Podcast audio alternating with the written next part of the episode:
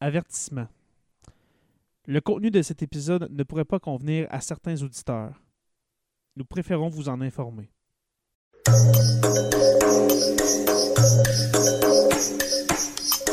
Bienvenue dans le podcast Sur la Terre des Hommes.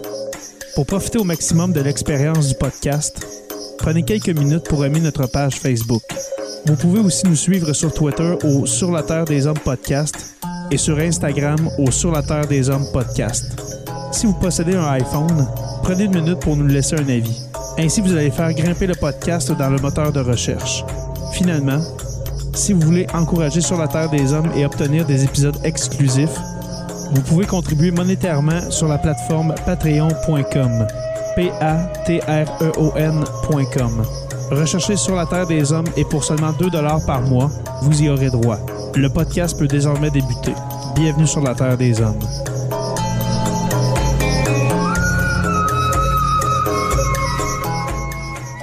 Cet épisode de Sur la Terre des Hommes est présenté par Construction Rivard.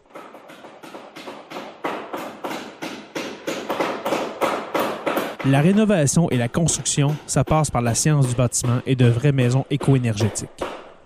Un des seuls en Abitibi-Témiscamingue qui construit des maisons Novo Climat et Prénet Zéro.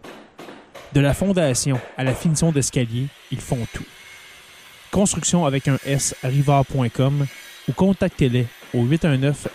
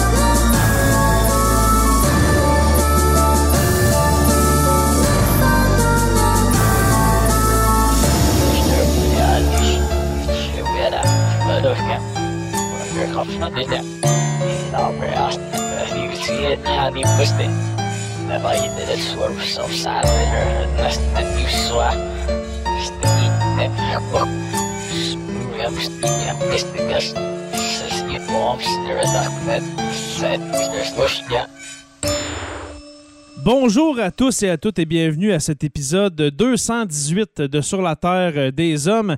À mes côtés ce soir, non, ce n'est pas Jonathan Saint-Prof, dit le Pierre, mais bien Tommy Girard. Tommy, comment vas-tu?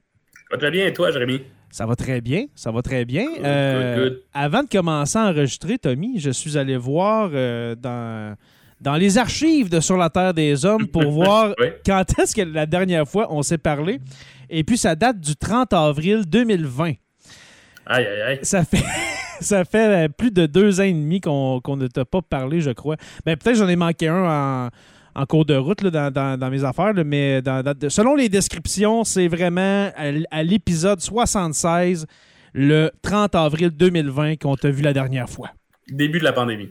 Exactement. Ben, c'est c'est exactement ça. C'est quand on parlait de la pandémie, euh, qu'on commentait l'actualité autour euh, de la pandémie que qu'on t'a vu la dernière fois. Et puis avant ça, bien, bien, on a fait quelques épisodes ensemble dans la saison 3 euh, que je vous invite à aller écouter d'ailleurs euh, si, euh, si euh, ça vous chante, parce qu'on parle euh, notamment du col Diatlov, euh, l'affaire NG Kuni, je crois, euh, les épidémies. Il y avait des, il y avait des bons épisodes dans, dans cette saison-là. C'était vraiment cool. Oui, vraiment, bien intéressant. Oui, vraiment. Euh, Tommy, euh, Tommy Girard, euh, pour ceux qui ne te connaissent pas, peux-tu euh, te décrire qui, qui es-tu au juste? Euh, ben, je suis un professeur de psychologie du cégep Garneau euh, qui a développé euh, d'un plus jeune âge une passion pour le, le morbide, je dirais. Oui, je m'en souviens, oui. Donc, j'ai toujours eu ça. Euh, on est allé euh, au primaire ensemble. Je crois qu'on est allé en maternelle ensemble, si peux-tu? Oui, oui, t'es dans mon album de finissant de maternelle, de maternelle en effet. Ah oui. La prom de La maternelle. prom, oui, vraiment. Euh, oui, dans le fond, on a fait notre école ensemble, primaire, secondaire, etc. Au cégep, on était au même cégep à l'époque. Pas dans le même programme, je crois. On était, t'étais en sciences humaines, toi, ou... Oui, je suis en sciences On humaines. était en sciences humaines, mais peut-être pas dans le même profil. En tout cas, on ne s'est pas euh, vraiment vu là. Mais euh, alors voilà, alors euh, on a fait des épisodes dans, dans le passé de Sur la Terre des Hommes. Et puis là. Tommy, allons dans le vif du sujet, si tu me le permets. Parce que aujourd'hui, parlant de passion morbide et de, et de trucs dans le genre, on va parler d'un gros cas ok, pour le spécial Halloween de Sur la Terre des Hommes. C'est le cas d'Albert Fish. Et puis, j'ai pensé à toi. J'ai fait une annonce il y a deux semaines demandant est-ce qu'il y a un psychologue dans la salle, en, dans le fond, en écrivant sur la page Sur la Terre des Hommes? Et puis après ça, je me suis dit, hey, j'ai enlevé le post, puis je me suis dit, hey, m'a demandé à Tom. C'est un prof de- de psycho. Puis aussi, je me souvenais que tu avais un pa- euh, une passion pour euh, le- les tueurs en série, etc. Alors, je me suis dit, je vais euh, contacter Tommy pour ça. Alors, euh, ben, d'abord, merci, Tom, de, de- de Ben, te joindre à moi pour cette soirée d'Halloween. Alors, je salue euh, les patrons, les membres Patreon qui sont avec nous. J'espère que ça va tenir. J'espère que la machine va tenir. Puis ça fera pas comme, euh, mardi dernier où est-ce que euh, tout, le live s'est arrêté. Alors, on espère que tout va tenir jusqu'à la fin de la soirée. Alors, Albert Fish, quelle est ta, relation, devrais-je dire, avec Albert Fish, mon cher? D'où vient cette, connaissance sur le cas, au juste? Ben, Albert Fish, c'est, je dirais, un des, des, des tueurs en série euh, marquants, là, populaires. Dans, dans les gens qui s'intéressent aux tueurs en série, tu vas avoir des Ted Bundy, Albert Fish, Edmund Emile Kemper, euh, Otis Toole, le vampire de Sacramento. Donc, Albert Fish, euh, c'en est un qui, qui est comme assez populaire. Puis, étant donné qu'il n'y a pas énormément de tueurs en série cannibales, ben, il ressort assez rapidement. Ben, c'est ça. Là, on va parler, que, comme on a dit, euh, comme j'ai dit tantôt, euh, c'est du gros stock ce soir. On vous avertit, puis ça va être dans, dans, dans la description de l'épisode. euh, de ce soir. Euh, ben, dans le fond, nous autres, on enregistre le soir, mais ça va être dans la description de l'épisode. C'est vraiment, je crois, on va le dire, c'est un épisode, euh, c'est pas pour les enfants. Écoutez, euh, sérieusement, si vous faites écouter ça à vos enfants, arrêtez ça maintenant. c'est vraiment du stock, je crois, 16 ans et plus, Tom. Là, oh oui, absolument. C'est vraiment gros, c'est vraiment... Moi, quand j'ai préparé mes notes, j'en avais mal à la tête, j'en avais mal au cœur parce que euh, on va lire, entre autres, ce soir, une lettre. Euh, OK, c'est pour ça que je dis que c'est 16 ans et plus. Là, euh, une lettre qu'Albert Fish a envoyée à, la mère de l'une de ses victimes. Et puis, c'est là que j'ai arrêté d'écrire mes notes, puis que je me suis dit, on va arrêter ça là quand on va être rendu là. Mhm. alors, voilà. Alors, pour commencer, pour commencer, pour le bien, pour le bien visuel des des membres Patreon qui sont avec nous. On va y aller avec quelques photos euh, pendant, euh, devrais-je dire, la, présentation du cas Albert Fish. Alors, vous voyez ceux qui sont en, live avec nous, vidéo, euh, une photo d'Albert Fish lorsqu'il était enfant. On peut estimer environ 9-10 ans sur cette photo-là. premièrement, Albert Fish, il y a plusieurs surnoms qu'on parle, comme le, titre l'indique, le loup-garou de Wisteria. Euh, le Bogeyman, l'homme gris, le Greyman, le vampire de Brooklyn. Il y, en a plusieurs. Plusieurs. Euh, plusieurs euh, dénominations de, pour Albert Fish. ça montre un peu aussi que Albert Fish s'est promené un peu partout. C'est un homme de Washington, D.C., alors la ville de Washington. s'est promené un peu partout. s'est promené un peu partout aux États-Unis, a fait des. Euh, selon les rapports de police, on parle de quelques dizaines de victimes, mais lui a dit que c'était des centaines euh, d'enfants qu'il aurait enlevés et, euh, et dévorés. OK? Euh, Albert Fish est né le 19 mai 1870 euh, d'un père beaucoup plus âgé, beaucoup plus âgé que sa mère. On parle de quasiment 30 ans de différence entre le, père et la mère.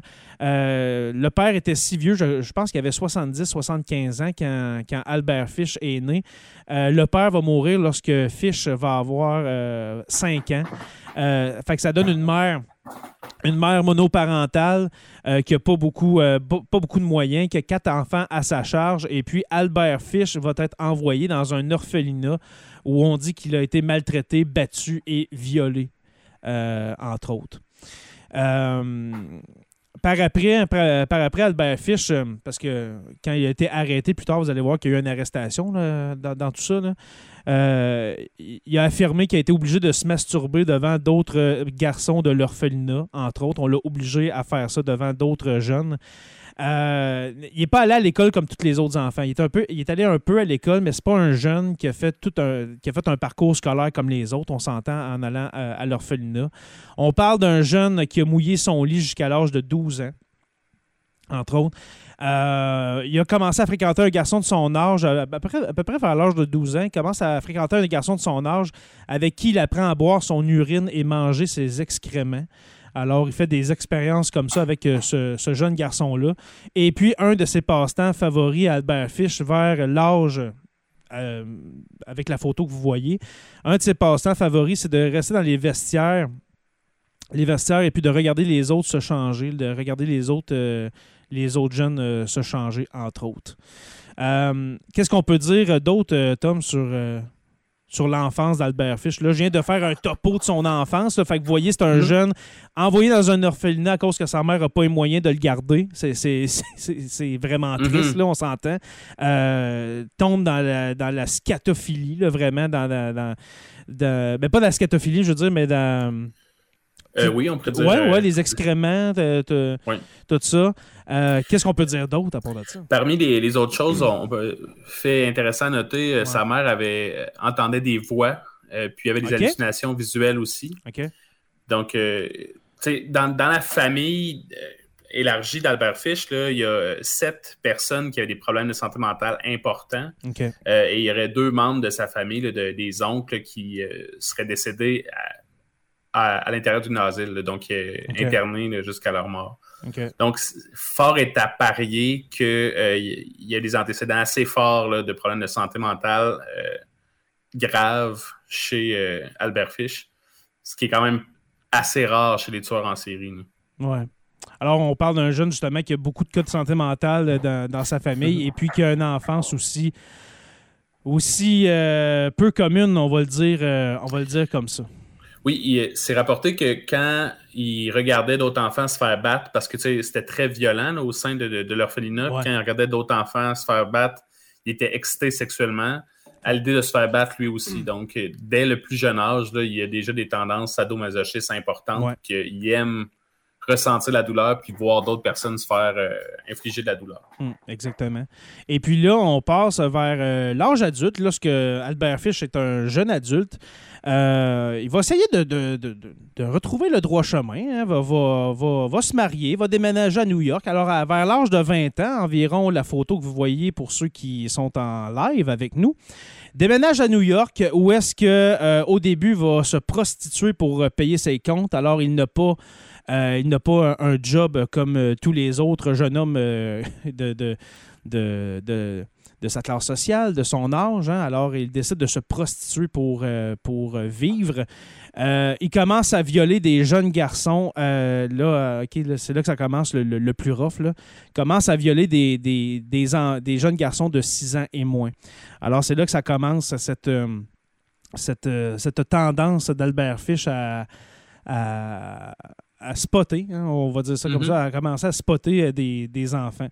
Il va se marier avec une certaine Marianne Hoffman et va avoir six enfants. Et le pire dans tout ça, c'est que Albert Fish, on va continuer à décrire qu'est-ce qu'il a fait, Albert Fish, euh, mais malgré son côté euh, pédophile, eh bien, on dit qu'à ses enfants, il euh, il ne fera aucun contact sexuel envers ses enfants. Euh, mais par contre, là, on parlait tantôt du côté sadomasochiste de Albert Fish, va demander à ses enfants plus tard, lorsqu'ils seront plus vieux, de, de le frapper avec une, avec une planche trouée. OK, ça. Mhm. C'est- assez quelque chose. là. En 1910, dans le Delaware, il va rencontrer un jeune de 19 ans. Là, Albert Fish, il faut dire que c'est un, c'est un jeune homme par après qui va voyager pour son travail. C'est un, un gars qui travaille, je crois, dans l'industrie de la construction, la rénovation, la peinture, ben, mettons, euh, peintre, etc. Et puis, il va se retrouver dans le Delaware où est-ce qu'il va rencontrer un jeune de 19 ans avec qui il va avoir des relations sadomasochistes, entre autres. Euh, Albert Fish va, racon- euh, va raconter plus tard qu'il a, torturé ce jeune homme-là et puis lui a coupé une partie de son appareil génital et puis l'a laissé, euh, l'a laissé comme ça et puis il est retourné chez lui à New York. Euh, alors voilà. Sa femme, sa femme euh, commence à trouver qu'Albert euh, euh, a un comportement étrange. On s'entend que surtout, sûrement, je veux dire, dans le, dans le couple, peut-être qu'il y a des pratiques aussi sadomasochistes. Sa femme va le laisser avec, avec leurs six enfants. Et puis, c'est ça. Dans le fond, sa femme va quitter et puis va laisser les enfants à, Albert Fish. Ça a été une de ses pires décisions.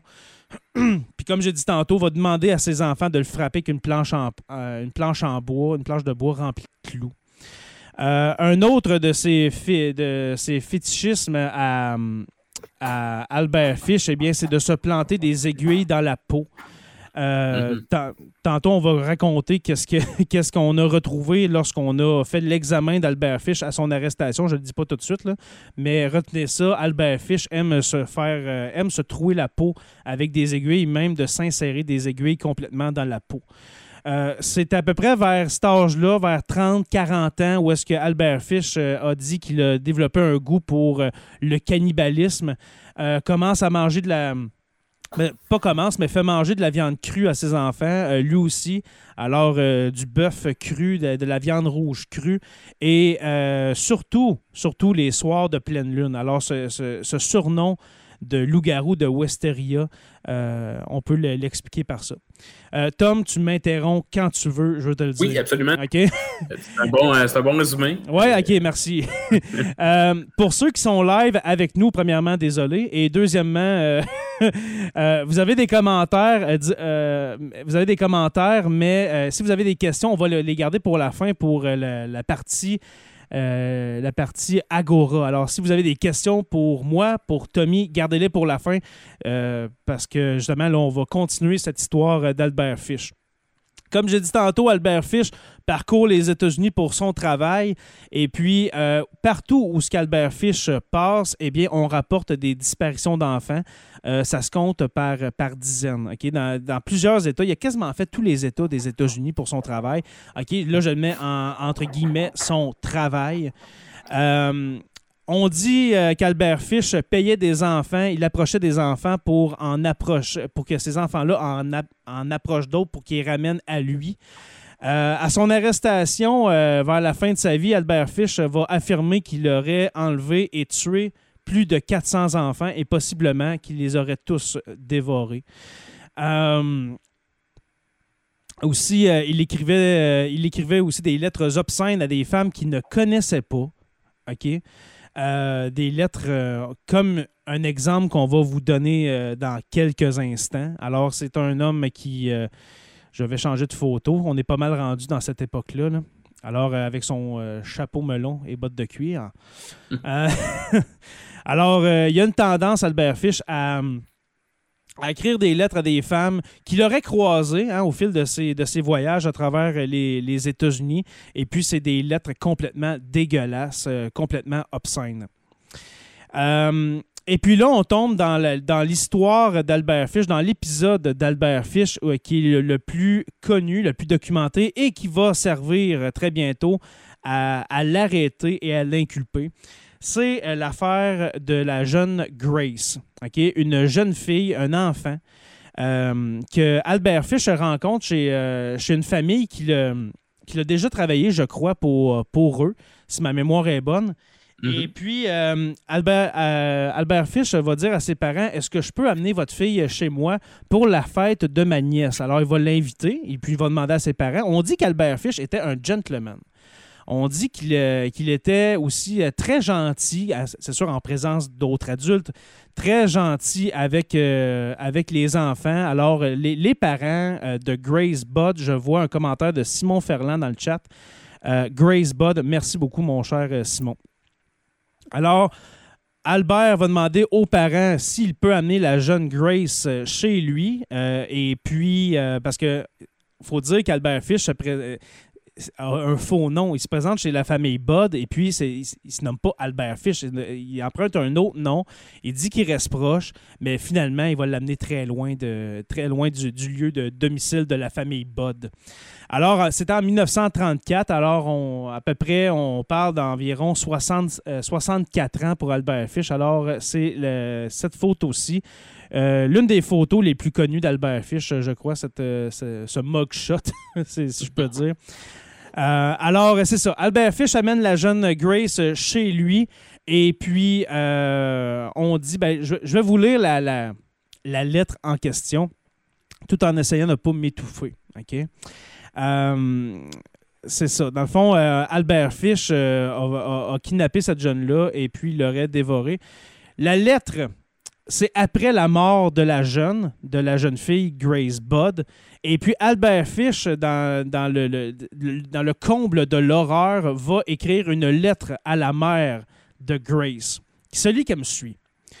En 1894, un de mes amis a embarqué comme matelot sur le paquebot Tacoma, le capitaine John Davis. Ils ont navigué de San Francisco à Hong Kong, en Chine. En arrivant là-bas, lui et deux autres sont allés à terre et se sont saoulés la gueule. Quand ils sont revenus, le bateau était reparti. À cette époque, il y avait une famine en Chine. La viande de toute nature était de 1 à 3 dollars la livre. Les souffrances, 1 à 3 dollars, c'est cher pour l'époque en passant. Je continue. C'est à peu près le, le- prix qu'on payait, nous, il y a à peu près 20 ans. Les souffrances des très pauvres étaient si grandes que tous les enfants de moins de 12 ans étaient vendus pour se nourrir afin d'empêcher les autres de mourir de faim. Un garçon ou une fille de moins de 14 ans n'était pas en sécurité dans la rue. Vous pouvez alors, aller alors dans n'importe quel magasin et demander un steak, des côtelettes ou de la viande à ragoût. Une partie du corps nu d'un garçon ou d'une fille serait mise en évidence et ce que vous vouliez en être coupé. Le derrière d'un garçon ou d'une fillette, qui est la partie la plus douce du corps et est, euh, vendue sous forme de côtelettes de veau, euh, rapporte le prix le plus élevé. John y resta si longtemps qu'il acquit le goût de la chair humaine. À son retour à New York, il a enlevé deux garçons, un de 7 ans et l'autre de 11. Il les a amenés chez lui, les a déshabillés, les a attachés dans un placard, puis a brûlé tout ce qu'ils avaient. Plusieurs fois, jour et nuit, il leur donnait une fessée, les torturait pour que leur viande soit bonne et tendre. Tout d'abord, il a tué le garçon de 11 ans parce qu'il avait, le- derrière le plus gros et bien sûr le plus de viande, de viande dessus. Chaque partie de son corps était cuite et mangée sauf la tête, les os et les tripes. Il a été rôti au four, bouilli, grillé, frit et cuit. Le petit garçon était le suivant, il est allé de même. À cette époque, je vivais au 409 East 100e rue. Il m'a dit si souvent à quel point la chair humaine était bonne, et j'ai décidé de la goûter. Le 3 juin 1928, je vous ai rendu visite au 406 West, euh, West Street, 15e rue, et vous ai apporté euh, du fromage en pot et des fraises. Nous avons déjeuné. Grace s'assit sur mes genoux et m'embrassa. J'ai décidé de la manger. Sous prétexte de l'amener à une fête, vous avez dit oui, elle pouvait y aller. Je l'ai emmenée dans une maison vide de, euh, Westchester euh, que j'avais déjà, déjà choisie. Quand nous sommes arrivés, je lui ai dit de rester dehors. Elle accueillit des fleurs sauvages. Je suis monté à l'étage et j'ai enlevé tous mes vêtements. Je savais que si je ne le faisais pas, j'aurais son sang dessus. Quand tout était prêt, je suis allé à la fenêtre et l'ai appelée. Puis je me suis caché dans le placard jusqu'à ce qu'elle soit dans la pièce. Quand elle m'a vu tout nu, elle s'est mise à pleurer et à essayer de descendre les escaliers en courant. Je l'ai attrapée et elle a, dit qu'elle le dirait à sa maman. D'abord, je l'ai déshabillée. Elle a donné des coups de pied, m'a mordu et m'a griffé. Je l'ai étouffée à mort, puis je l'ai coupée en petits morceaux pour que je puisse l'apporter, la cuisiner et la manger. Comme ses fesses étaient si sucrées et tendres, et tendres rôties au four. Il m'a fallu neuf jours pour manger tout son corps. Je ne l'ai pas violée, même si j'aurais pu, si je l'avais souhaité. Elle est morte vierge. Alors, c'est la lettre. C'est la lettre qu'Albert Fish envoie à la mère de la petite fille. Alors, vous voyez le genre, euh, le genre de, personnage que c'était. Euh, Francis No euh, qui dit Jérémy a l'air tout mal à l'aise. Oui, mon cher Francis, je le suis. Je le suis en effet. commentaire, euh, commentaire, Tom, avant de continuer? Euh, ben, je trouve ça euh, intéressant l'aspect qui mentionne euh, l'idée qu'elle est décédée vierge, Ouais. parce qu'on va voir là, de- dans le, background psychologique de- de- d'Albert Fish l'importance de la religion puis l'aspect religieux. Fait que la, la- la mort de la jeune fille vierge, il y a quelque chose de comme de pureté pour lui à ce niveau-là. OK. Puis euh, de son côté, Albert Fish n'a jamais comme manifesté de désir sexuel pour les, femmes ou les jeunes filles. C'était vraiment plus souvent, tu sais, dans ses, dans meurtres, c'était beaucoup plus souvent des, jeunes garçons. Ouais. Ouais, c'est ça, quand- comme, euh, comme quand il était jeune et euh, adolescent et jeune homme par après. Exactement. Alors, euh, voilà une photo en passant pour euh, ceux qui sont en live avec nous, une photo de la jeune euh, Grace, Gracie, son surnom bien sûr. OK, là, on est rendu à cette photo-là, OK? OK, alors après ça, Albert Fish a été arrêté peu de temps après. Après, après avoir envoyé cette, cette lettre-là, on va mettre, on va y mettre la main, la main au collet et puis il va être arrêté. Et puis là, à son arrestation, on s'est rendu compte qu'Albert Fish était responsable de dizaines de disparitions non résolues euh, à travers les États-Unis euh, parce qu'Albert Fish collabore. Lorsqu'il est arrêté, va dire ce qu'il a fait. Euh, je pense qu'il ne se souvient plus, par exemple, des, des- noms des enfants. Je crois que pour lui, c'était pas l'important de, de- de- de se souvenir des noms de ces pauvres enfants-là. Euh, ensuite, on va lui faire un examen médical et puis ça, c'est un, rayon X d'Albert Fish. Euh, on a retrouvé euh, 29 aiguilles plantées dans son scrotum. Alors, euh, c'est. euh, tantôt, je vous parlais que. À un moment donné, il commençait à, s'insérer des aiguilles dans la peau, mais là, on parle de 29 aiguilles, de petites aiguilles euh, plantées euh, dans, son, euh, dans son scrotum. La défense, la- la- l'avocat d'Albert Fish, c'est sûr qu'il va plaider la maladie mentale. Mais le juge veut, veut rien entendre de ça. C'est tellement, ignoble les, gestes d'Albert Fish euh, que, qu'il va le juger euh, à la peine de mort tout simplement. Alors à la chaise électrique. Et puis le 16 janvier 1936, il va être électrocuté, pas une fois, Tom, mais bien deux fois. Parce Oui. que les, il reste des aiguilles dans le corps d'Albert Fish qu'on n'a pas réussi à retirer. Et puis, ça crée un court-circuit sur la chaise. Alors, on est obligé de monter, si on veut, le, le voltage. Je ne suis pas électricien, mais je c'est ça, le voltage.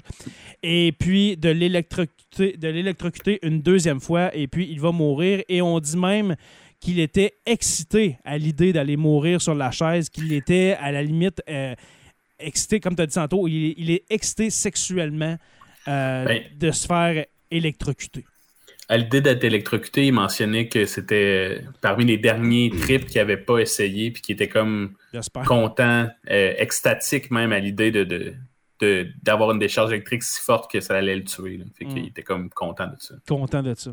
Est-ce que c'est un des pires cas, je ne sais pas si tu l'as dit en début d'épisode, est-ce que c'est un des pires cas de sadomasochisme slash tueur en série slash cannibale, etc., qui t'a Ben- qui t'a été de donner, qui t'a été donné de lire, de lire dessus, mon cher. Ben, c'est sûr que ça, ça va frapper l'imaginaire Albert Fish parce que justement, il y a tellement de transgressions puis de tabous euh, qui sont brisés que je pense que c'est le pire en termes de, d'aspect spectaculaire. Mhm. À partir de là, les tueurs en série euh, sont tous horribles. Fait que j'ai de la misère à les mettre sur un spectre de, du, Ouais. du moins horrible au plus horrible. Tu sais, tuer 50 personnes, que ce soit des enfants, des, des femmes, des hommes, ça reste tuer 50 personnes. Exact. Mais il y a quelque chose de spectaculaire chez Albert Fish dans euh, tous les tabous qu'il ose transgresser, le fait qu'il s'attaque à des enfants, qu'il y ait du cannibalisme, qu'il y ait des pratiques sexuelles déviantes. euh, il y a quelque chose de vraiment marquant pour l'imaginaire avec ce personnage-là. Ben, moi, moi, ce qui m'a le, euh, une des, des, des pratiques déviantes d'Albert Fish qui m'a le plus choqué, puis là, on est en 2022, on est quasiment 100 ans après la mort d'Albert Fish, on s'entend, là. Mais moi, l'histoire l'histoire de se planter des aiguilles dans le corps, puis encore plus de, de, de, de s'en planter dans les parties génitales à coups de dizaines, ça me rentre pas dans la tête comment il faut t'aimer- que t'aimes souffrir pour en arriver là. là. Ça Mais ça On, ça a aucun on- sens. on peut, euh, on peut penser que la souffrance euh, physiologique, euh, c'est une façon de gérer de la, de la détresse interne. Parce que clairement, le, le Albert Fish, c'était quelqu'un qui était profondément mal Ben oui, psychologiquement.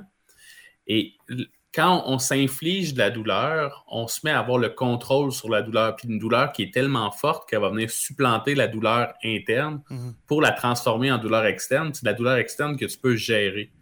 Fait que Mm. plus la, la douleur externe infligée est forte, plus tu viens calmer ta douleur interne, ta détresse psychologique.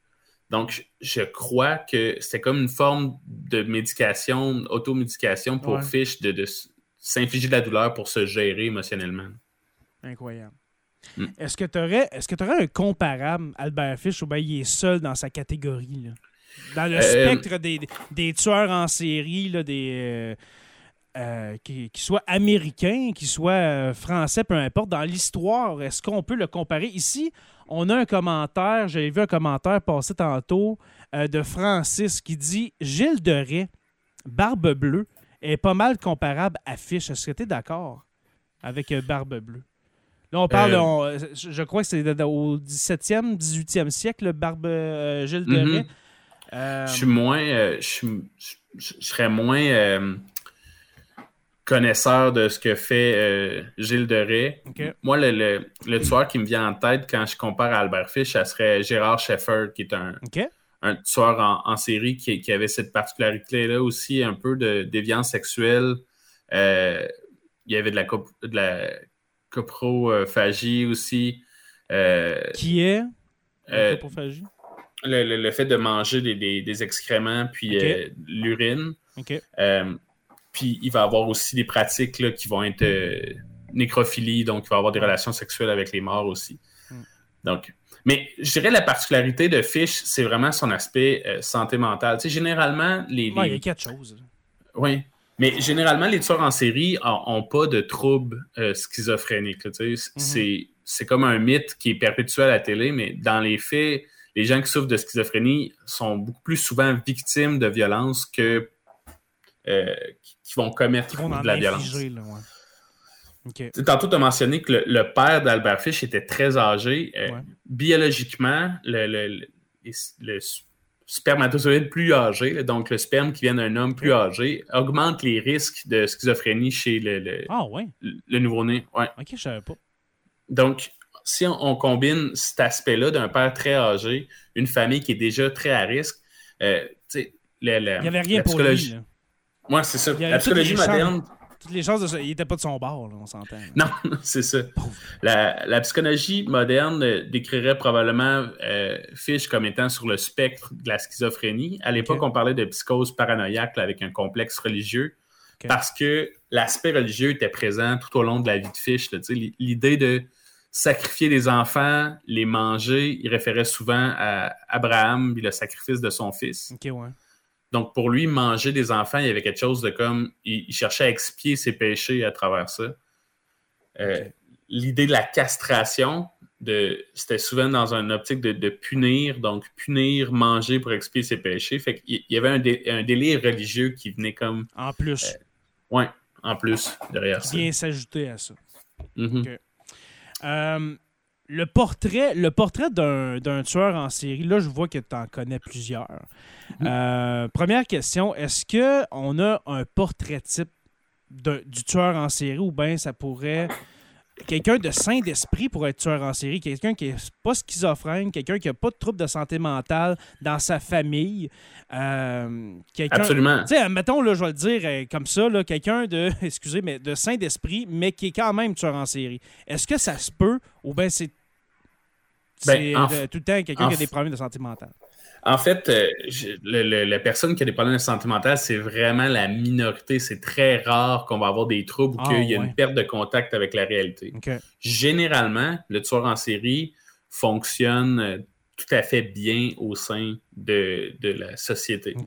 Euh, une des choses qui va être euh, fréquente chez les tueurs en série, c'est le manque d'empathie. Ouais. Donc, on va parler de personnalités comme avec des traits psychopathes. Mhm.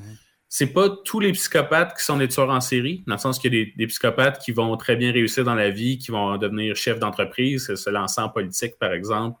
Euh, ils vont être capables de, de- de être dans le droit chemin malgré qu'ils ont des traits psychopathes. Les traits psychopathes, c'est manque d'empathie, charme superficiel, euh, euh, pas de, scrupules à écraser les autres pour obtenir ce qu'ils veulent.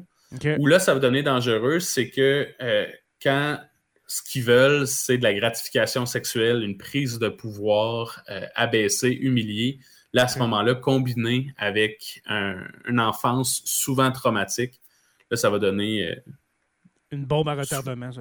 une bombe à retardement. ouais. OK. Alors, tu peux, si je comprends bien, tu peux être un psychopathe sans tuer du monde. Ah, absolument. En fait, la majeure partie des psychopathes tueront pas de monde. OK. En fait, c'est pas tous les psychopathes qui sont des tueurs en série, mais c'est tous les tueurs en série qui sont des psychopathes. OK. Fait que Je- je comprends. ça, tantôt, tu as parlé que euh, Albert Fish a mouillé son lit jusqu'à l'âge de 12 ans. Ouais. Il y a ce qu'on appelle la tri- la- le triangle McDonald, la triade McDonald, qui est comme Mhm. un concept en, en psychocriminologie dans lequel on va observer chez les enfants trois traits que quand ils sont combinés ensemble, cet enfant-là, il est à watcher parce qu'il y a un potentiel de devenir tueur en série. Donc, les trois traits, c'est mouiller son lit euh, tardivement, donc jusqu'à 10, 11, 12 ans. Euh, avoir euh, des fascinations pour mettre le feu à des places, donc de la pyromanie infantile. Puis, une espèce de fascination puis une curiosité pour la, la torture de petits animaux, donc cruauté animale. Ouais, ben c'est ça. En, en ce moment, je suis en train d'écouter la série, euh, comme plusieurs euh, d'entre nous, n'est-ce pas, qui est très populaire sur Netflix, la série sur euh, Jeffrey Dahmer.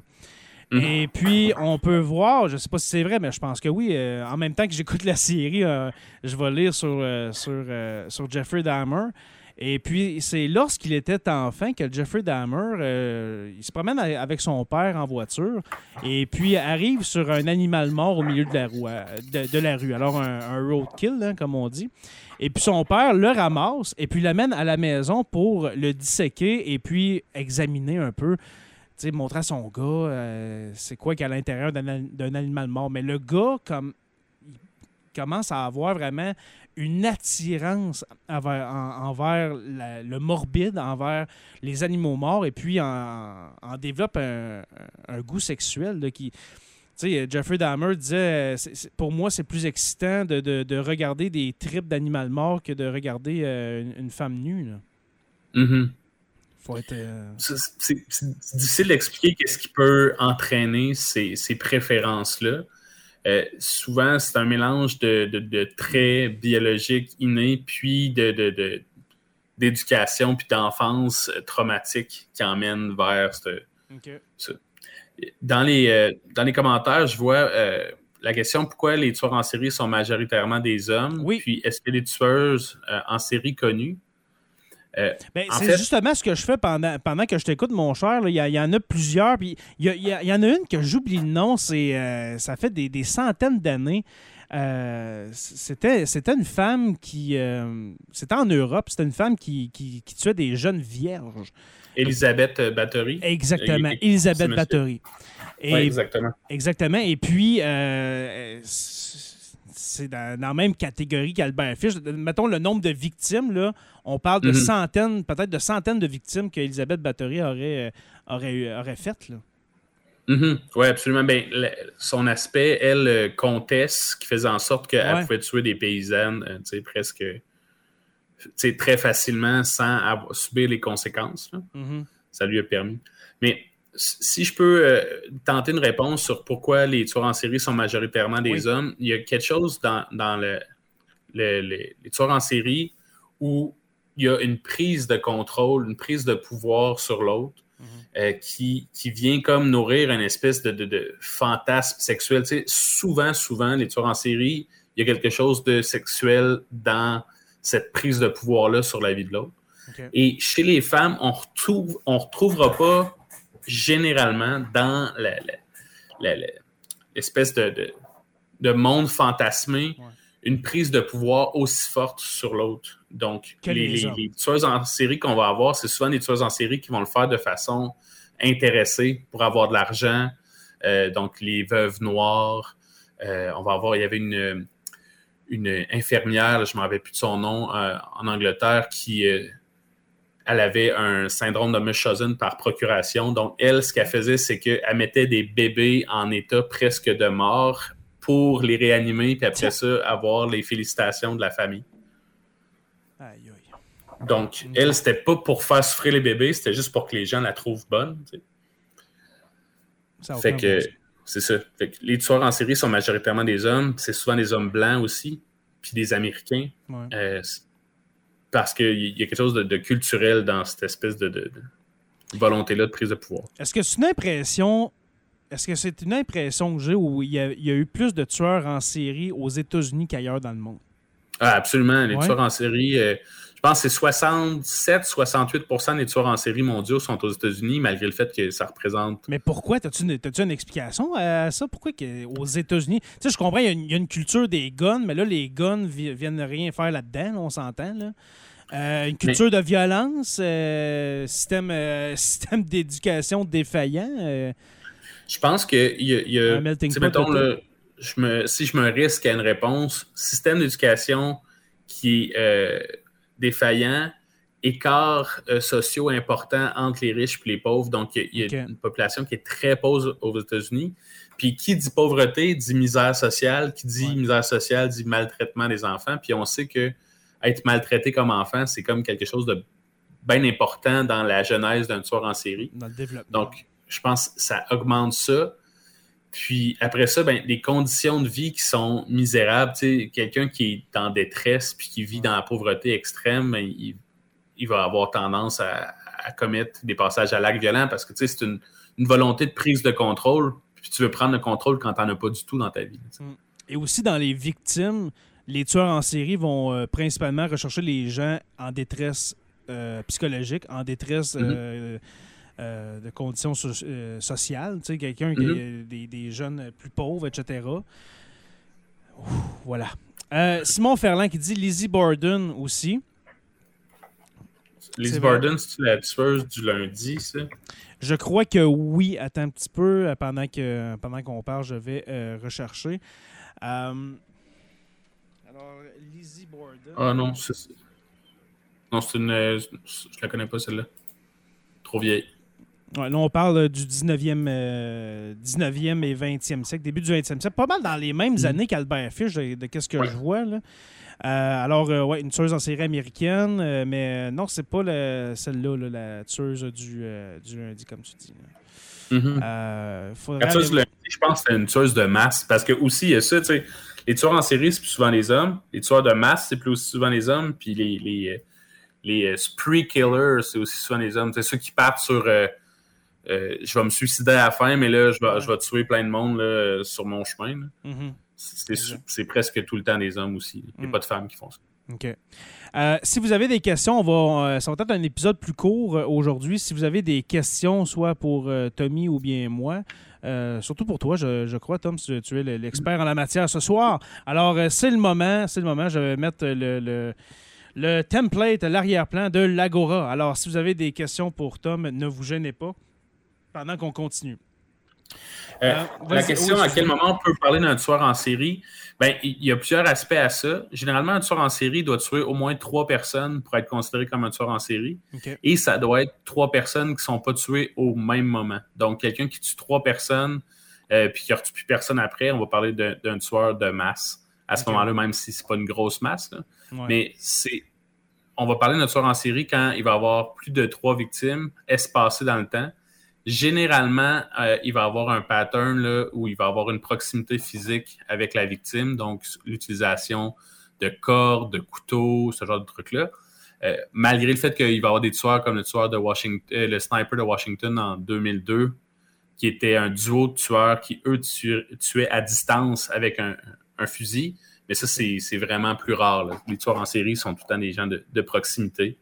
Ouais, parce que là, on que- parle vraiment de, de, de, de mass shooting rendu là. là tu sais, Je sais pas si on peut. Comme, comme tu dis, quand on parle de tueurs en série, c'est- plus qu'une balle. C'est plate à dire, là, mais euh, il me semble que moi, l'image du tueur en série, c'est enlèvement, comme tu as dit, couteau, corde, euh, mutilation, etc. là.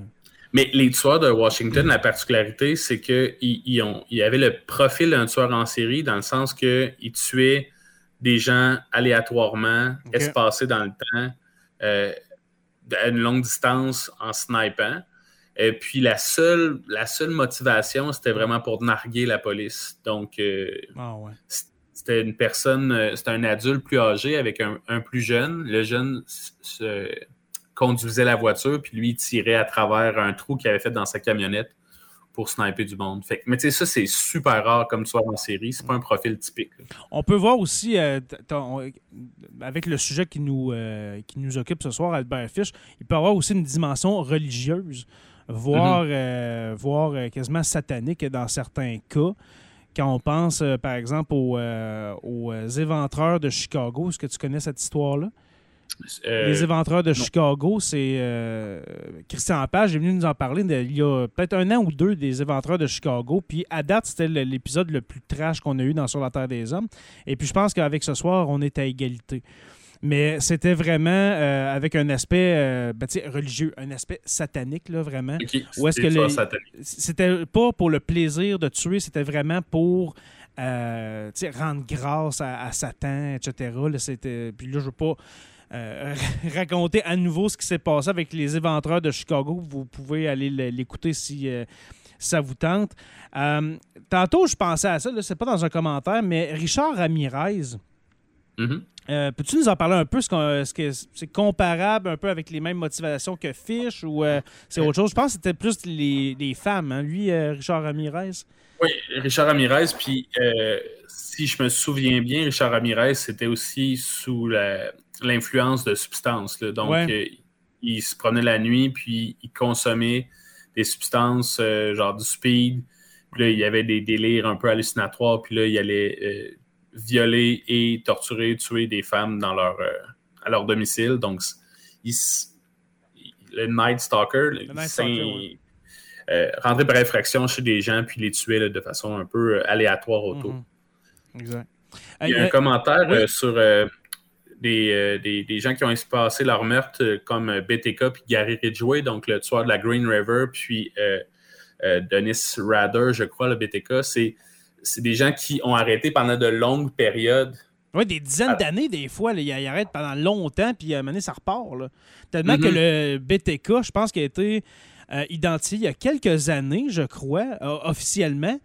Peut-être que je me trompe avec un autre, mais c'était, euh, je crois, dans les années quoi, soit 70-80 euh, encore, BTK 90 BTK, Ça, je pourrais pas dire les, Mais ça a pris 30 ans avant de l'identifier parce qu'il a arrêté. Tu sais, souvent, souvent, je pense qu'un tueur en série va arrêter sa série, justement, soit s'il est arrêté ou bien s'il est tué ou bien s'il meurt de cause naturelle. Euh, euh, de cause naturelle. Mais BTK était capable d'arrêter des années, pas euh, des semaines, des, années, des dizaines d'années, puis de recommencer. Ben, on peut voir ça un peu comme n'importe quelle forme d'addiction. La personne sait que c'est une addiction et tout à fait consciente que c'est c'est pas correct. Puis là, ben, elle peut se contrôler par différentes méthodes. on avait un tueur comme Edmund Emil Kemper qui, lui, consommait de l'alcool beaucoup parce qu'il savait qu'en état d'ébriété avancé, il ne tuait pas. Donc, il y avait ah, un alcoolisme presque quotidien. Il était conscient de ça, il était conscient que c'était pas bien, puis il se disait en, me saoulant, je, je tuerais pas. Absolument. Il se contrôlait de cette façon-là, ah, selon lui. Aïe, aïe. Euh, euh, Mathieu Tremblay, est-ce que vous trouvez malsain la place de ces tueurs dans la culture populaire? Très bonne question. Netflix fait ses choux gras avec des séries sur Dahmer ou encore John, euh, John Gacy. des séries documentaires hein, comme John Gacy que j'aimerais beaucoup parler à un si, si on trouve le temps. Ted Bundy, etc. Ces personnages fascinent évidemment, mais il y a aussi des victimes et leurs familles derrière. Et c'est tellement vrai pourquoi qu'on est si fasciné par les tueurs en série? Parce qu'il y a une clientèle, là. C'est pas des, potentiels tueurs en série qui, va, euh, qui vont écouter la série sur Dahmer ou bien des séries documentaires. Qu'est-ce qui fait en sorte? As-tu une explication pour ça? Qu'est-ce qui fait en ben, sorte qu'on est fasciné et qu'on écoute ces, séries-là puis comme, waouh! Puis on, ben essaie de, on essaie de comprendre l'incompréhensible, c'est quoi? Ben, j'ai l'impression que ça vient jouer un peu le même rôle que euh, les histoires qui étaient contées à l'époque, comme de, Comme des légendes. Puis... des légendes, puis il y a quelque chose de, monstrueux, puis je pense pas que on est... Euh, les gens font nécessairement la distinction entre des personnages fictifs comme Hannibal Lecter, puis des gars comme Dahmer, malgré le fait qu'il y en a un qui est réel, puis l'autre qui est fictif. Je pense qu'on les voit tous sur le même spectre de comme histoire d'horreur, de, de, de légendes qu'on se raconte et on, perd de vue les victimes, donc euh, l'empathie pas là. Puis moi, je, suis d'avis que c'est pas correct de la part de Netflix de, mettre de l'avant ces histoires-là. Parce que là, ils font tout. C'est vrai, John Gacy, euh, Ted Bundy en 2021-22, il y a eu deux films euh, sur lui. là, on est rendu avec Dahmer. C'est vrai qu'on exploite le filon. Là. Mais absolument. Puis on va utiliser des des acteurs qui sont populaires, qui sont souvent séduisants, qui sont, euh, qui sont beaux. Puis on va glorifier un peu cette Ted Bundy qui est joué par Zac Efron. Il y a quelque chose de comme cool là-dedans, alors que tu sais, côtoyer quelqu'un comme Ted Bundy, ça devait être absolument épouvantable. Hmm. Euh, même si Ted Bundy était aussi un très bel homme, et puis, euh, tu sais, tantôt on parlait de, justement de, d'Albert Fish, tu sais, Albert Fish, il est beau, il est pas beau, là, euh, libre à vous, mais comportement gentleman avec les adultes, tu sais, euh, très, très avenant, très, très courtois, etc. Tu sais, Ted Bundy, c'était la même chose, là. Mais ça va fitter avec la description de très psychopathe. Donc, les, psychopathes vont avoir ce qu'on appelle un charme superficiel. C'est comme une espèce de compréhension des codes pour rentrer en relation avec les autres qui sont suffisants pour rentrer en relation puis obtenir ce qu'ils veulent. Donc, ça va sûrement des, ça va souvent être des grands charmeurs, des gens qui mentent facilement. Euh, parce qu'on on n'en a pas parlé, mais Albert Fish a été arrêté aussi pour fraude, puis euh, des, crimes là, de, Des petits délits. des, délits plus de, crime à col blanc. là. Donc, Ouais. c'était un délinquant aussi, euh, un manipulateur, un, quelqu'un qui, qui- qui avait la parole facile. Donc, a- on retrouve ça aussi là, chez, chez les tueurs en série. OK. Moi, je, je dois avouer que j'ai tout le temps eu une fascination pour ça, puis j'écoutais beaucoup euh, tout ce qui était documentaire là-dessus, tout quand j'étais Ouais. plus jeune. Et j'ai travaillé pendant un an et demi dans un centre d'aide aux victimes d'actes criminels. Puis j'ai rencontré euh, dans, Wow. dans mon parcours là, des centaines de victimes d'actes criminels. Et euh, ça m'a complètement enlevé le goût après ça. De, j'ai pas écouté la série Dahmer, j'ai pas su, tu sais, que cette Ouais. fascination-là, c'est comme stoppé, là. Ben, ça s'est comme éteint au contact des victimes parce que je me suis mis à imaginer les victimes derrière, puis on dirait que ça m'a comme levé le cœur. Ouais, t'avais les visages devant toi. Comme on a dit, t'écoutes, euh, t'écoutes Dahmer, t'écoutes des documentaires, c'est comme on est fasciné par le personnage. C'est sûr qu'on voit les victimes et des photos, mais quand tu leur parles comme tu as fait, Mhm. face à face, ça doit être euh, troublant. là. Ben, puis on se rend compte, les, les traumatismes puis les séquelles que ça peut laisser sur du Ouais. long terme. Des fois, un geste de violence qui est perçu comme banal dans un film, Ouais. ben ça, tu juste faire pointer un gun d'en face, tu sais, dans les films, tout le monde se pointe des guns d'en face à qui mieux mieux. là. Ouais. Mais dans la vraie vie, si tu te fais pointer un gun d'en face puis tu penses que tu vas mourir, tu peux être traumatisé de ça pendant des Toute- années. Toute là. ta vie. Mm, absolument. Ouais, c'est ça, absolument. Il y a, y a Donc- des, y a des, euh, événements euh, traumatisants qu'on a vécu quand on était jeune, puis c'était bien loin d'avoir un gun, un gun dans le front. Il y a des affaires que- très, très, très mineures à comparer à ça qu'on se souvient, puis euh, on, a, on peut avoir 30, 40, 50 ans, même 70 ans, puis quelqu'un de, de 80 ans peut se souvenir d'avoir été boulé dans, dans la cour d'école. Absolument. puis c'est pas. On est loin, on est loin du. euh, comme on dit, de. de- de- de- d'une menace, euh, d'une menace avec une arme. Commentaire de Simon Ferland, c'est la faute des médias. Absolument, absolument, Simon. Euh, le, le tueur du Zodiac était le plus intéressant selon moi. Euh, en- encore, encore Simon, commentaire. Là, on- on- on- j'aime ça cet épisode-là. On parle de différents tueurs en série. Euh, on parlait d'Albert Fish, mais le, le Zodiac. On va finir avec ça très, très, très brièvement. Le Zodiac, c'est vrai qu'il est intéressant, euh, surtout euh, pour le côté puzzle, hein, le, le côté euh, code, etc. Le Zodiac, le connais-tu un petit peu, Tom? En- encore un, tueur en série dans les années 70. On dirait que c'était la décennie de ça.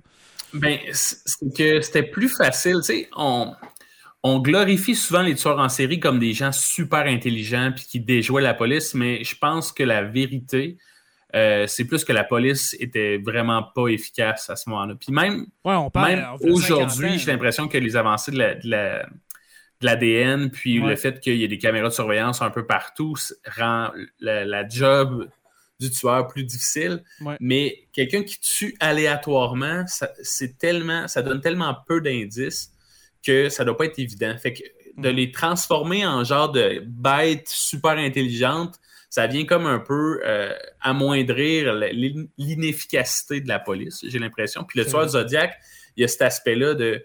Il laissait des codes cryptés, puis les gens n'arrivaient pas à les déchiffrer. On sait aujourd'hui que les gens n'arrivaient pas à déchiffrer les codes du Zodiac parce qu'ils étaient inconsistants avec leur propre logique. Donc, tu sais, mettons, je pourrais inventer un langage qui serait impossible à déchiffrer si je le fais tout croche. Hmm. Dans le sens que les, les- les gens qui essayaient de craquer le code du tueur du Zodiac, ils n'étaient pas capables, mais c'est parce que le, le tueur du Zodiac, son code n'était pas bon. non, c'est ça. que- Il n'y avait aucune logique dans, le, le- le- non, dans la, ça. la- la clé, si on un- veut, là, du code. Là. C'est ça. Fait que c'était pas tant le, mastermind qu'on décrit comme euh, probablement un tueur vaniteux euh, qui, euh, qui, qui- qui avait une très haute opinion de sa personne Mm. sans avoir les compétences. Exactement. Euh, je crois qu'on va arrêter là pour ce soir. Euh, merci les patrons hein, d'avoir été là. Merci d'a- d'avoir euh, posé euh, vos questions. Surtout, comme je disais tantôt, Tom a plus de, d'expertise que moi dans le domaine. Et puis, mon cher Tommy Gérard, c'est toujours un plaisir de te recevoir dans Sur la Terre des Hommes. Sache-le. Merci beaucoup. Euh, je vais te souhaiter euh, pour bientôt, hein? Pour bientôt, tu vas connaître la vie de papa, toi aussi?